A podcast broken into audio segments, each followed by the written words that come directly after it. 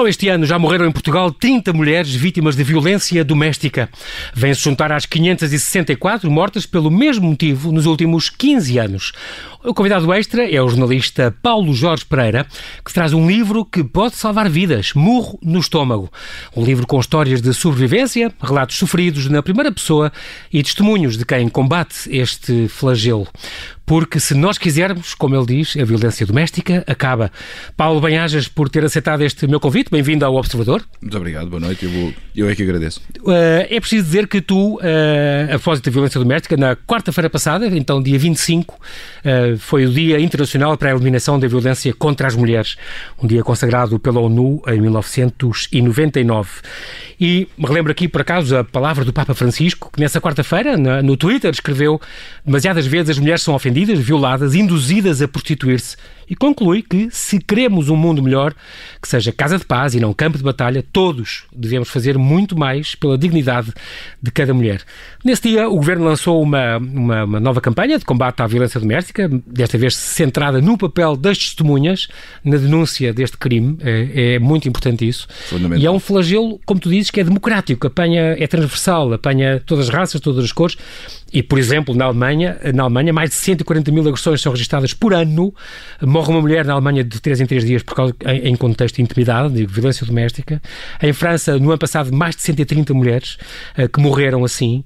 Uh, e a ONU diz que 7 em cada 10 mulheres já foram ou serão violentadas em algum momento das suas vidas. Este teu livro, Morro, no estômago, uma edição da Influência, uma, esta chancela do Grupo 2020, eh, que tem mesmo esta, esta, esta definição, que é um outro olhar, e este é realmente um outro olhar, e é um livro que celebra também os 30 anos da APAV, e que sim, tu quiseste, que te, ajudaram, que te ajudaram a fazer este livro, é realmente, não é um murro no estômago, são sete murros no estômago, tens testemunhos de sete mulheres, e para ti isto é uma missão, porque tu dizes que é, faz parte do teu código deontológico e do meu código deontológico como jornalista. Do nosso código, sim. Uh, detectar isto, denunciar isto. Uma das uh, indicações que temos é que devemos agir uh, o mais possível para defender e para proteger aqueles que estão em, em situação de maior desigualdade. E esse é o caso aqui. As, as, mulheres, porque são fundamentalmente mulheres, a esmagadora maioria são, são mulheres que, que são vítimas de violência doméstica, estão sempre numa situação de, de desigualdade, estão sempre sob domínio do agressor.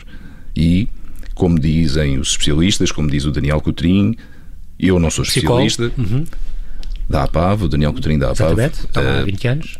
A violência doméstica é uma questão de poder. De poder que é exercido sempre abusivamente pelo agressor em relação à vítima e que obviamente é muito difícil de, de ultrapassar, quer eh, sozinha, quer até com uh, apoios, como vamos vendo ao longo do tempo. Não, não são, infelizmente, raros os casos de mulheres que foram assassinadas, apesar de já estarem sinalizadas, apesar de já estarem a ser acompanhadas, de inclusive haver uma série de, de participações em esquadras, portanto, de as autoridades estarem informadas.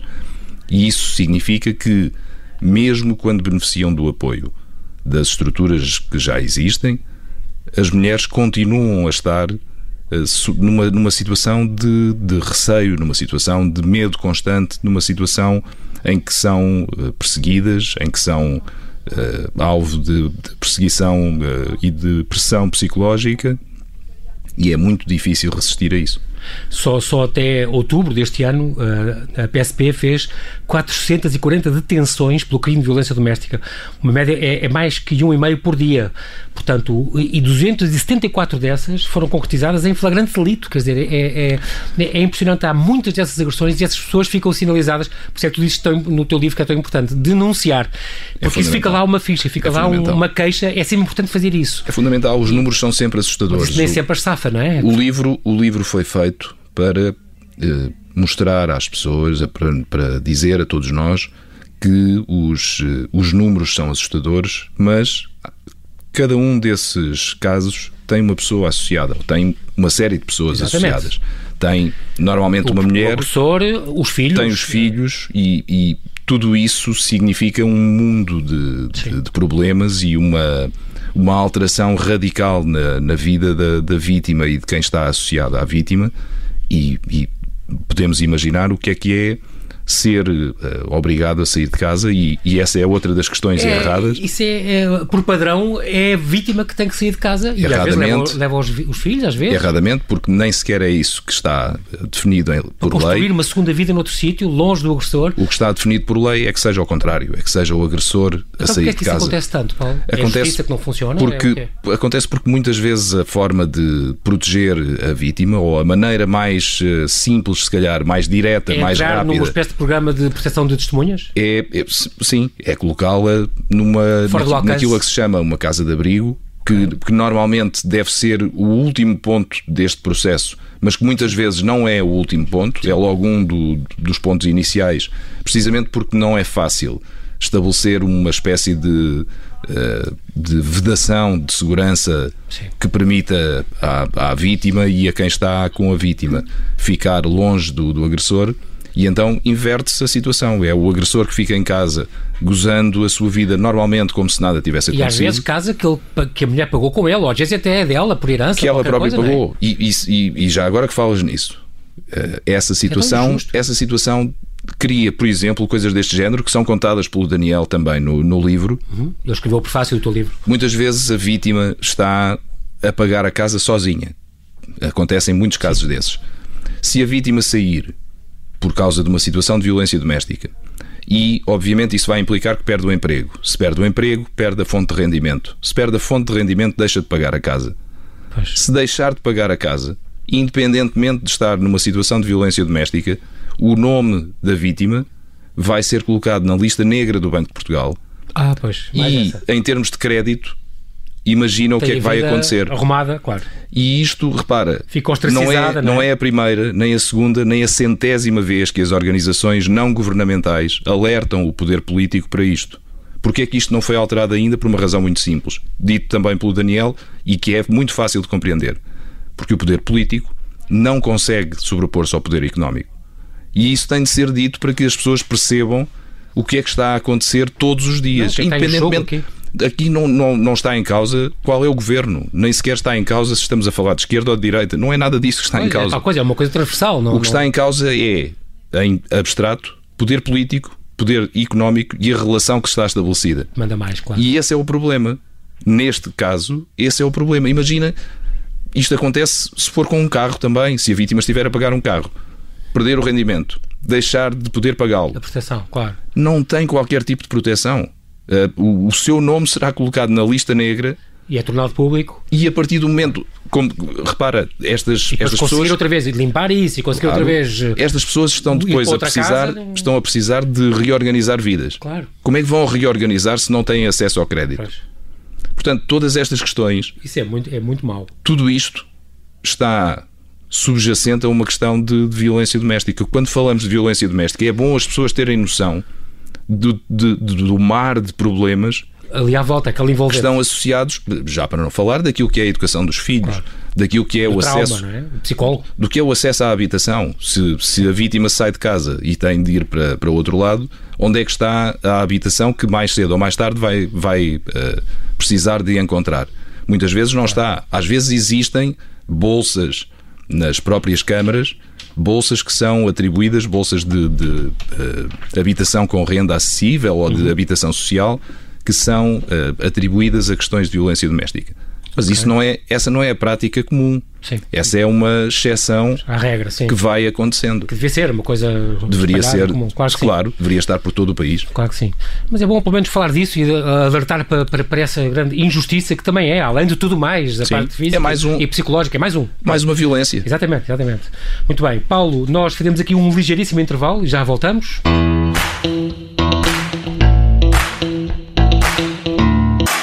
Estamos a conversar com Paulo Jorge Pereira, que traz o livro Murro no Estômago, com histórias de sobrevivência à violência doméstica e testemunhos de quem combate este flagelo, porque se nós quisermos, como ele diz, a violência doméstica acaba. Estamos a falar aqui de umas, de umas estatísticas e de uns dados e de uns problemas colaterais que não são tão pequenos como isso, Paulo. Esta coisa é atávica, isto deste machismo lusitano, se calhar não é só lusitano, mas. Não é só lusitano. A coisa do. Estou-me a lembrar de anúncios já do meu tempo que diziam que a mulher, e coisas com umas décadas, que diziam a mulher não deve chatear o marido quando ele chega do trabalho e deve ter a comida feita e os miúdos na cama e. Sim, e já. Esta e, coisa vem de. E já houve tempos em que precisou da autorização do marido para ir ao estrangeiro, por a exemplo. minha mãe, o passaporte dela estava no do meu pai, por exemplo. A, a não questão, mais longe. A questão é que o mundo uh, pula e avança, não é? Já dizia Claro. o poeta. E a, Sim. e a ideia António é que uh, é importante que as, uh, as, as diversas variantes das sociedades não fiquem paradas no tempo. E esta questão de que estamos aqui a falar, a violência doméstica, não é só a violência doméstica, podemos, podemos falar da violência contra idosos, podemos falar da violência no namoro. Há uma série de, de fenómenos Exatamente. que estão associados Claro que e que andam uh, normalmente neste quadrante de que estamos a falar e que estão quase sempre uh, associados a questões daquilo que falavas, machismo, do domínio e da opressão do homem sobre a mulher, mas também uh, em relação àquilo que é a desigualdade. Claro. Quando falamos disto, falamos sempre de desigualdade e da desigualdade que leva a que as mulheres não tenham as mesmas oportunidades Exatamente. de acesso a lugares de chefia, por exemplo, que, que em condições salários, com o mesmo trabalho, este tipo precisamente, que em condições de igualdade com os homens ganham muito menos Exatamente. do que os homens. Isso ainda, ainda existe. Como Continua dizes, a existir. Tu, tu dizes, é tempo de sociedade, ter todos nós sempre mais feministas. Quer dizer, É, é tempo de crescermos. Porque, porque isto não é eh, comportamento de uma sociedade adulta. Adulta. Isto não é comportamento e culta. não é comportamento de uma sociedade que tenha eh, cidadãos com noção daquilo que é o sentido de cidadania. Porque ser cidadão não é só eh, pensar que temos uma série de direitos, é perceber que temos uma série de deveres e que um dos deveres é precisamente estar ao lado de quem mais precisa, ao lado dos mais desfavorecidos. E quando falamos dos mais desfavorecidos, neste caso estamos a falar da violência doméstica, mas podemos falar das pessoas que perdem o emprego e, e então neste contexto de pandemia isso é gritante. E se há momento em que a palavra solidariedade mais sentido faz, é este. O momento em que há tanta gente que perdeu o, o emprego, que perdeu o salário, que perdeu rendimentos, que está numa situação desesperada. As notícias estão aí. Sim. Eh, Não, não é preciso se- sequer irmos à procura porque elas sim, sim. chegam-nos. Há tanta gente desesperada Então agora mais neste contexto, não é? que a, a- a ideia de que devemos ser cada vez mais solidários e ter mais noção de que o apoio ao próximo é fundamental, essa ideia tem de estar sempre presente. Porquê é que isto não é eh, lógico para toda a gente, eh, Paulo? Não é lógico por, por Porquê é que razões. não é óbvio para os políticos? Não é para- óbvio, mas, mas não- Para os repara, banqueiros, para... por surpreendente que possa ser, não é óbvio para os políticos ou para alguns políticos, Sim, não é claro. óbvio para alguns banqueiros, economistas, médicos, jornalistas, enfim, Vivem vamos nos por aí anos fora. 40, vivem nos anos 30? Mas também não é óbvio, por exemplo, e, e nós percebemos isso quando estamos neste processo, não é óbvio para editoras.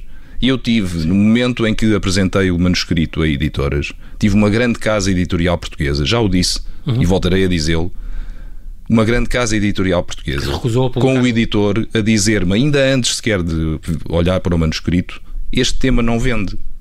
E quando tu dizes que este tema não vende, independentemente do tema que é, quando tu dizes que o tema não vende e nem sequer te deste ao trabalho ainda de olhar para o manuscrito, isto, por Já- muito, já revela por, muito, é? por muito que, que, eh, seja um pormenor, é também uma forma de explicar o que se passa com a violência doméstica.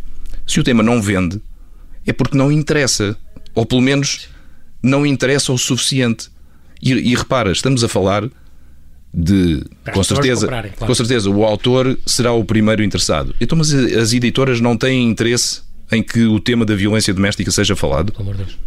Claro que sim. Portanto, quando tu falas da questão de porque é que não é óbvio, não é óbvio por isto. Porque as pessoas colocaram um capacete que eh, está vedado a 360 graus e não veem o que está à volta delas, só conseguem ver em frente.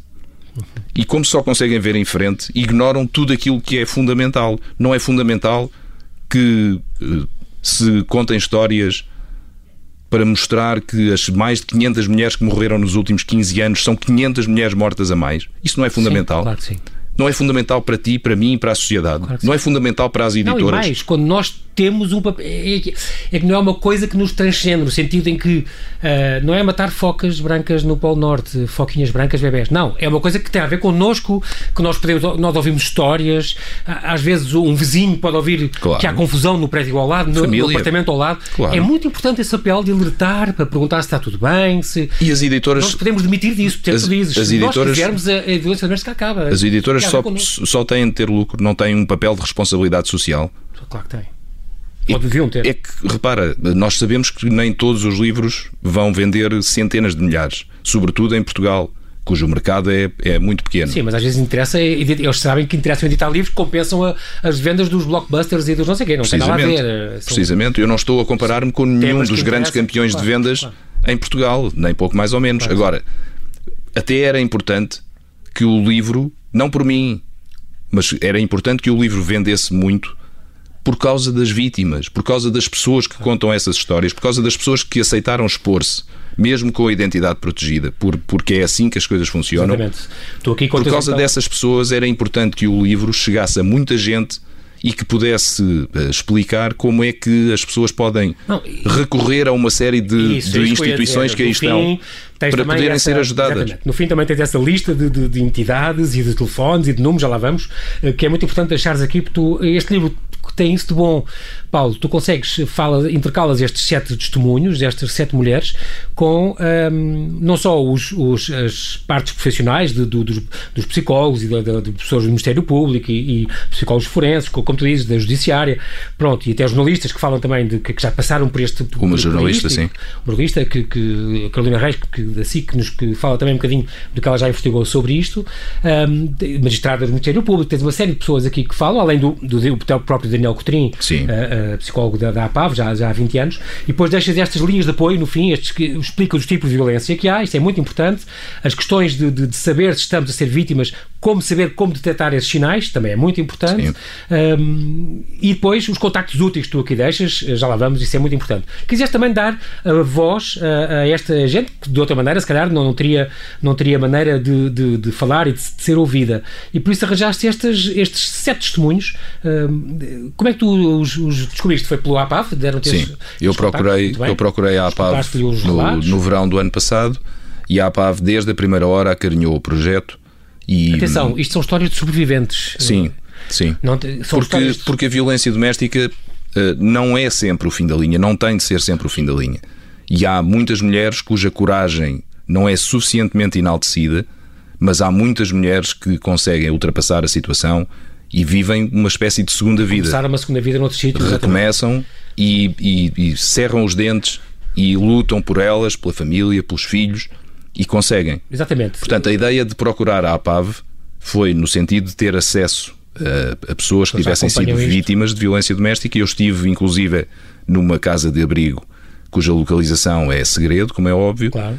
para uh, poder falar com uh, pessoas que tinham vivido casos de, de, violência doméstica mais ou menos recentes e que pudessem contar aquilo que eram as suas diferentes Exatamente. experiências. Ao mesmo tempo, a editora Influência eh, foi muito importante nesta questão, porque também acarinhou o projeto uhum. e, por outro lado, partiu da editora a sugestão de que o livro não contasse só histórias, só entre aspas, histórias de vítimas de violência doméstica, que contasse também histórias Exatamente. de pessoas que combatem o flagelo. Exatamente.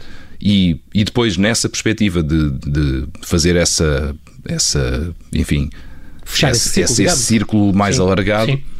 Nessa perspectiva, é importante nós vermos como as pessoas que estão no combate se debatem muitas vezes com uma série de problemas interiores. Muitas vezes vão para casa a pensar se tomaram a melhor decisão.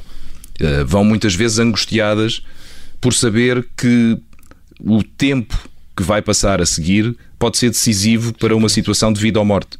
E, e muitas vezes lá fora, todos nós se calhar não temos a noção das preocupações que, que essas pessoas têm e, e precipitamos-nos muitas vezes em julgamentos que, se refletirmos um bocadinho melhor, exigem um, um pouco mais de, de, de, análise e de pensamento.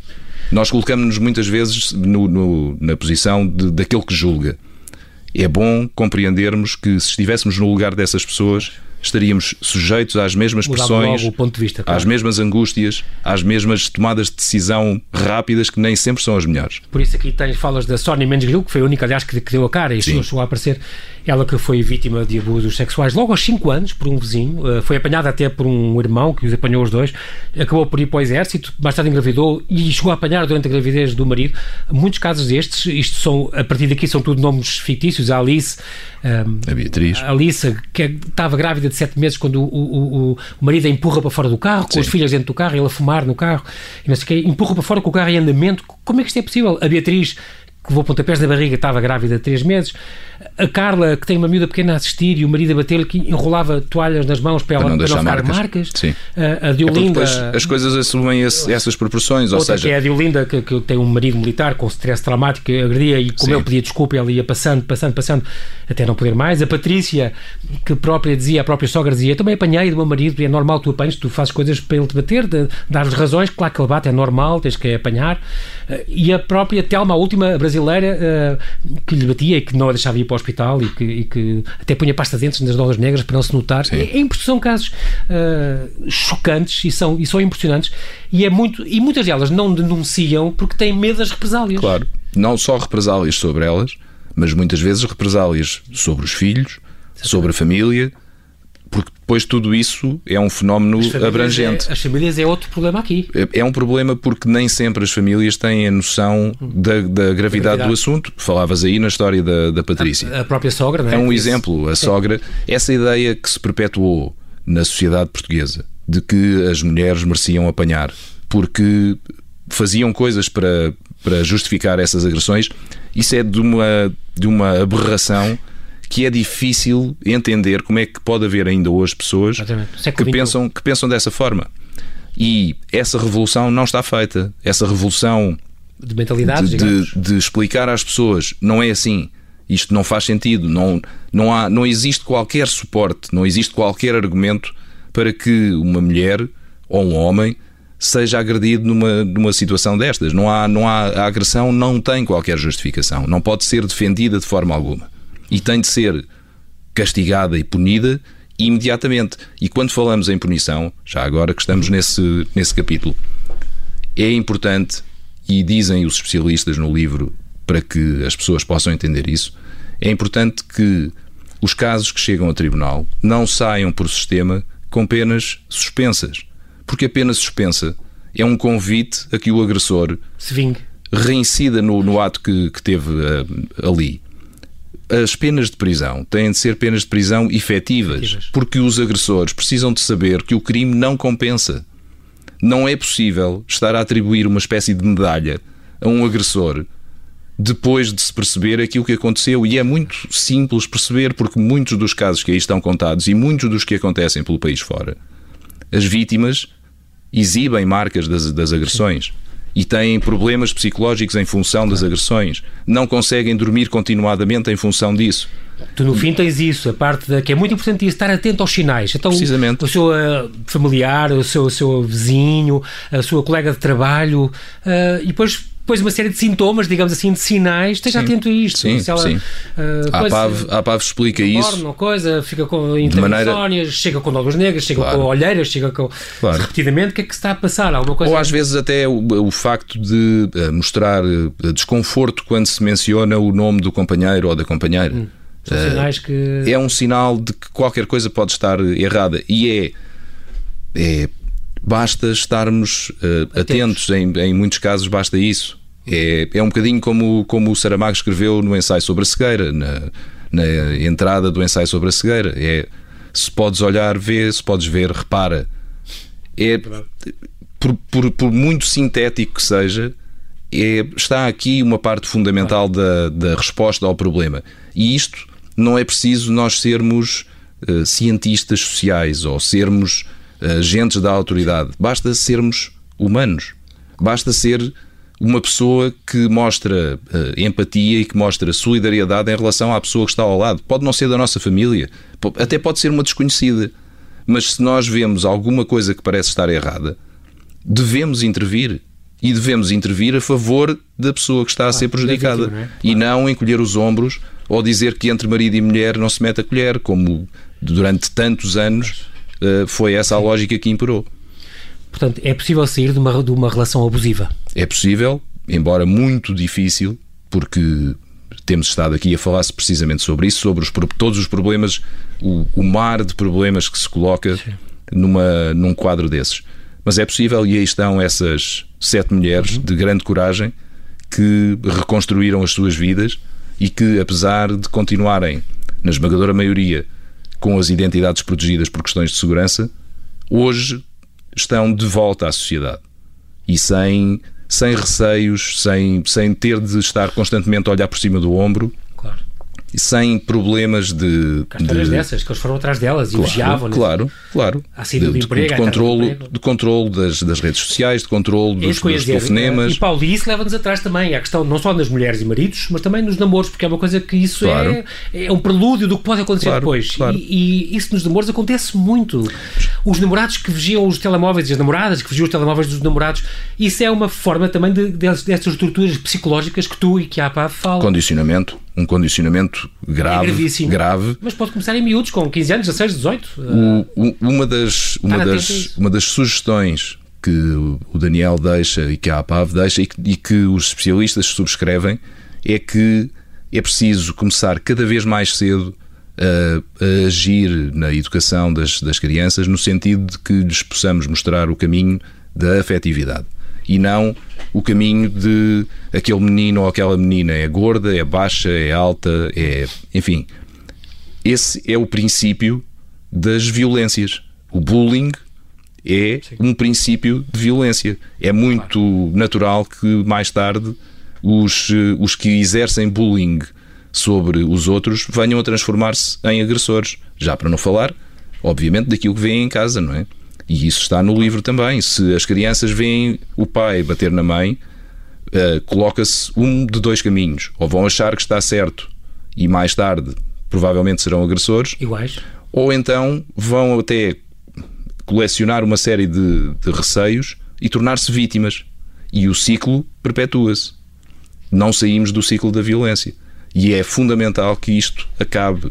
É está, como, como nós temos dito, está nas nossas mãos. Nós é que temos de uh, rejeitar que coisas destas continuem. eu dou, esta, eu dou, esta cadeia, não é? Costumo dar dois exemplos, que é se a humanidade foi capaz de acabar com a escravatura, se foi capaz de acabar com o apartheid na África do Sul, não é capaz de acabar com a violência doméstica? Não acredito.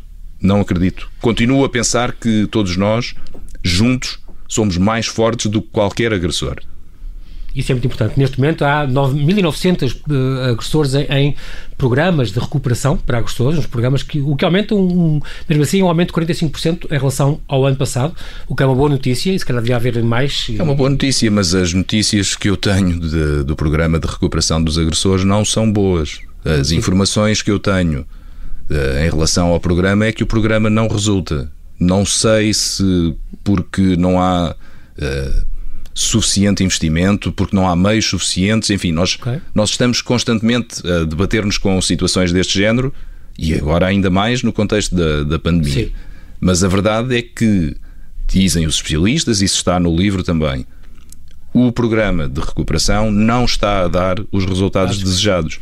Okay. E o que está a acontecer é que corremos o risco de devolver à sociedade uma série de agressores que em vez de estarem recuperados, aquilo que estão é se calhar ainda mais perturbados do que estavam quando foram detidos. E aí, e aí estamos uh, novamente a avolumar o problema. Em vez de estar a resolver, temos a, temos a, a avolumá-lo. Este é importante, como, como já lhe disse, este, no final deste livro, uh, Murro no Estômago, uma edição de Influência, uma chancela da 2020, Paulo Jorge Pereira junta aqui uma série de, de, de definições e de contactos úteis. Uh, como lhe disse, tem a parte dos tipos de violência emocional, social, física, sexual, financeira, esta perseguição. Tudo isto está aqui explicado para as pessoas estarem atentas. Uh, como apoiar um amigo ou um familiar que sabe que está a sofrer disso. Uh, questões para saber se estamos ou não a ser vítimas. Isto também é muito importante, este questionário. E tem alguns contactos úteis. Este 116006 da APAV, gratuito, que só funciona dias úteis das 9 às 9. Também aqui, se calhar, devia haver um uns turnos para. Isso é uma questão de pessoal, mas era importante. Uh, 116 porque essas violências não escolhem dias úteis ao, ao fim de semana. De é forma certo? alguma. Pelo número de SMS 3060 ou pelo mail violênciadoméstica.psp.pt ou então apav.sede.apav.pt e também este 800 202 148 é um número gratuito que também se pode sempre pedir ajuda. Mas, cara, fincar aqui neste 116 006 da APAV, que é talvez o número mais rápido uh, para se ligar, portanto, para, para ter, uh, uh, é fundamental dizer às pessoas que não estão, estas vítimas não estão sozinhas e que é importante denunciar e que possam ser testemunhas deste tipo de crime, nem que seja só a primeira vez, porque isto já é uma queixa que fica, já é uma, uma referência e isso é muito importante depois acompanhar os casos. não é, a pessoa diz, não, não vale a pena ir, não vou fazer nada, nem vou prender nem o namorado, nem o meu marido, mas não, há uma, há uma referência que fica e há uma ficha aberta e, portanto, isso é importante para depois seguir futuramente os casos, certo? Acompanhar os casos e uh, lá está a questão de que eu falava sobre cidadania. Sermos exigentes, quer com o poder político, quer com o poder judicial, no sentido de, por um lado, o poder político continuar a criar legislação que seja o mais avançada possível, e a lei portuguesa é uma lei avançada, mas depois temos a outra questão que é quando se chega ao Poder Judicial e as sentenças que saem dos tribunais, por vezes, e estão aí os casos, eu não, uhum, não, não uhum. falo de casos concretos, mas eles estão aí, por vezes são incompreensíveis em função dos dados que existem. E, e são muitas vezes, infelizmente, verdadeiras aberrações, como, enfim, os, lá está, os casos são suficientemente públicos, Sim. foram suficientemente falados para que percebêssemos uh, o que estava ainda a acontecer nos tribunais portugueses. Isso tem de acabar. E, e só acaba se formos suficientemente exigentes, e aliás fizeram-se várias manifestações, as mulheres vieram uhum. para a rua falar sobre o assunto, denunciar o assunto, dizer que não, que não, não, não é possível continuarmos este caminho, mas ainda não é suficiente. Eu recordo quando a Beatriz Lebre foi assassinada, houve uma manifestação junto ao Isqueté e essa manifestação junto ao Isqueté teve meia dúzia de pessoas era uma manifestação que deveria ter cortado a Avenida das Forças Armadas nos dois sentidos, porque era ali que estava a decorrer. Porque isso é que é uma forma de mostrar interesse pelas, pelas coisas que estão a acontecer e, e de demonstrar que são suficientemente graves. E isso diz respeito a todos nós. Isso estamos, estamos todos envolvidos e há... não, não podemos é encolher os ombros e dizer, bom, algumas pessoas vão lá estar, portanto eu não preciso estar. Não, não, precisamos estar todos. Todos. Muito bem envolvidos nesta questão. Muito bem, Paulo. Infelizmente nós não temos tempo para mais. Quero agradecer-te, uh, Paulo Jorge Pereira, por esta tua investigação, tua disponibilidade em estar aqui, para levar esta tua investigação. Muito obrigado. Por esta cruzada. Fica também aqui um abraço a todos os colaboradores da APAV, com os votos de força nesta, nesta verdadeira cruzada, como eu disse, para combater este flagelo. E assim que nos ouve, faça a sua parte, esteja atento, denuncie e ajude-nos a erradicar esta triste realidade. Bem-ajas, Paulo, mantém-te seguro. Muito obrigado. Muito obrigado.